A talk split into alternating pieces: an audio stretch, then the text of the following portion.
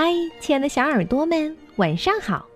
欢迎收听微小宝睡前童话故事，也感谢您关注我们同名的微信公众号。我是珊珊姐姐，今天要给你们讲小机灵皮科的故事，快来听听吧。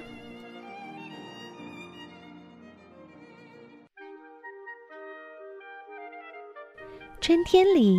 小兔子皮科兴高采烈地来到草地上玩耍，它东跳跳，西蹦蹦，这里扯一扯树叶，那里碰一碰草茎，还不时地啃上几口甜甜的三叶草，嚼几下美味的蒲公英。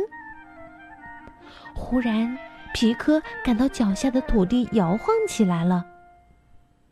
原来是一头大象走了过来。大象一副恶狠狠的模样，站在了皮克面前。喂，兔崽子！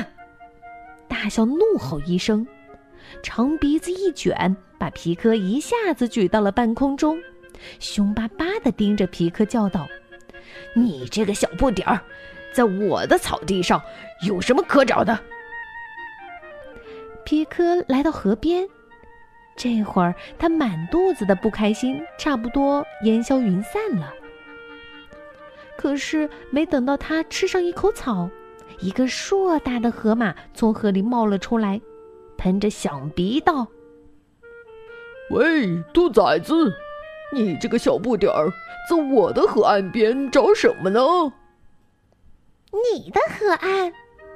此刻的皮科愤怒极了，你只不过是一头傻乎乎的肥河马，还有那头象，只不过是一个自以为是的胖家伙。等着吧，让我给你们一点颜色看看。过了一会儿，皮克拿来一捆长绳，他对大象叫道：“喂，信不信我的力气和你一样大？你要不信？”和我比一比拔河比赛就知道了。大象笑得直打滚儿，哈哈，和兔子比赛，这么好的机会可不能错过，就用鼻子拽住了绳子的一端。过了一会儿，皮克拉着绳子走到河马面前，喂，你信不信我的力气和你一样大？要不信，和我比一比拔河就知道了。河马笑得四脚朝天，哦，和兔子比赛，这么好的机会可不能错过，就用大嘴咬住了绳子的另一端。皮克在一处草丛中躲好，大象和河马谁也看不到他。这时他高叫：“各就各位，预备，拔！”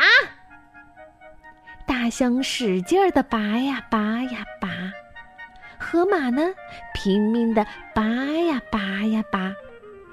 他们的粗腿都深深的陷进了泥土里，直到汗流浃背，用尽了力气，谁也没能把对方拉动一厘米。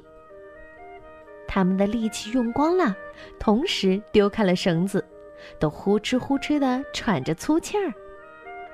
大象和河马都感到很惭愧。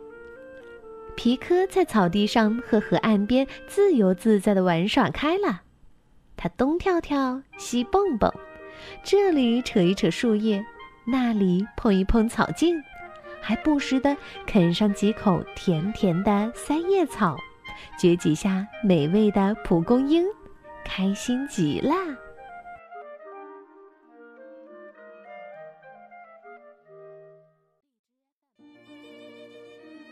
好了，今天的故事就分享到这里了，咱们明天再见吧，拜拜。